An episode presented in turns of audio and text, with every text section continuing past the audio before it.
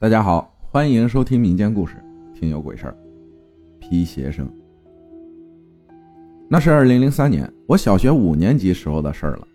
以前我们村小学只开到四年级，五年级的话就要到十三公里外的镇上读小学了。由于离家比较远，交通不方便，当时家里也只有一辆摩托车，所以就在学校开始住宿。刚开学的第一天。爸妈送我去学校，带着行李、被子、席子、水桶之类的。等分好了宿舍，宿舍在五楼，收拾好了床铺，爸妈就回家了，我也就开始了我的住宿生活。分的是上铺，可能是刚开学到新的环境有点兴奋，那晚我很晚才睡，半夜两点还在看故事书。隔壁床的也没睡，就跟他聊天，挺不错的，怀着一份憧憬。迎接新的生活，但是五楼宿舍生活两个星期后就结束了，原因是，我们五年级三班和二班的男生都要搬到食堂隔壁的两个平房，当然了，食堂也是平房的，最边上还有一间老师宿舍，这就是一排平房的建筑了，二十多个人住在这一个大宿舍里，床都是紧紧挨着的。一排上下铺，分开中间有一条通道，方便大家起床走动。有一天，大家都在食堂打了饭菜，就在宿舍门口围着晒着太阳，边吃边聊，什么话题都有。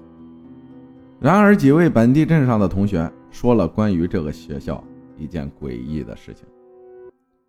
传闻学校以前一位生活老师，就是管理宿舍的老师，在食堂。被开水烫死了，偶尔都会听到半夜里传来的皮鞋声。起初还不以为是什么事儿，也就忘得差不多了。可是结果是我远远想不到的，想不到还真发生在我身上。一天夜里，迷迷糊糊的就醒了，然后就没什么睡意了。我睡的是上铺，为了不跟同学挨着睡。我就睡另一头，朝着屋里两排床分出来的通道的这一头。突然听见门后走廊有皮鞋哒哒的声音，估计是夜巡的老师吧，因为每晚都会有老师巡夜的。也不在意，就继续调整睡了。可是过了一会儿，皮鞋声又传来了，就在门后徘徊着。心里想，老师又来查一次。但又过了一会儿，皮鞋声又响起来了，就在门后站住了。那种感觉啊，非常的真实。这时我彻底的醒了，耳朵就开始注意着声音的动向，动了。皮鞋声响了，是从正门口传来的，一步步的走来，可以很清楚的感觉到，走进宿舍了已经。因为声音可以判断距离，问题是门是在里边锁着的，外面要开需要钥匙。在这样寂静的夜里，钥匙开门也是有声音的。结果，结果没有听到钥匙扭动的声音，门就开了。皮鞋声在宿舍分出来的通道一步一步的走着，我瞬间冷汗打湿了全身，也不敢说话。但是周围同学一点声音都没有。当时哪怕是有位同学说梦话，还是起来上厕所也好啊。皮鞋走路的声音还在宿舍徘徊着，我不敢动，眼睛紧闭，用被子盖住头。然而最可怕的事情来了，皮鞋走路的声音在我的位置停住了，我屏住呼吸，结果就感觉有个人在我头边上呼吸。向我头部吹着气，很能清晰的感觉到，就是吹着气。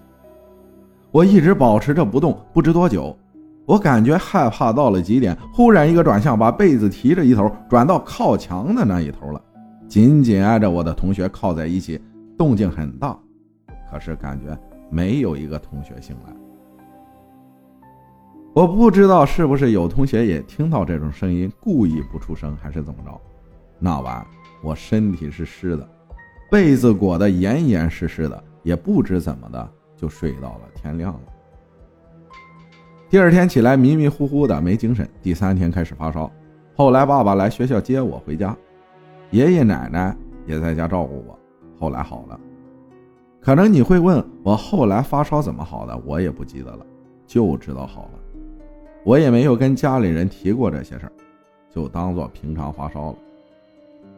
回到学校，我也没有说起这个事儿。不过从那以后，我睡觉就是靠着墙那一面了。一直到初中也没有遇到那么可怕的皮鞋声了。这里要说一下，我爷爷会看风水，一直都有个传下来的罗盘，平日里也会帮着别人看建筑风水其他的。不知道爷爷有没有看出什么来，但我觉得反正这样也就好啊。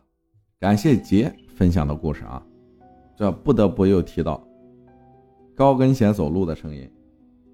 弹珠掉在地上，哒哒的声音，很多人听到过。感谢大家的收听，我是阿浩，咱们下期再见。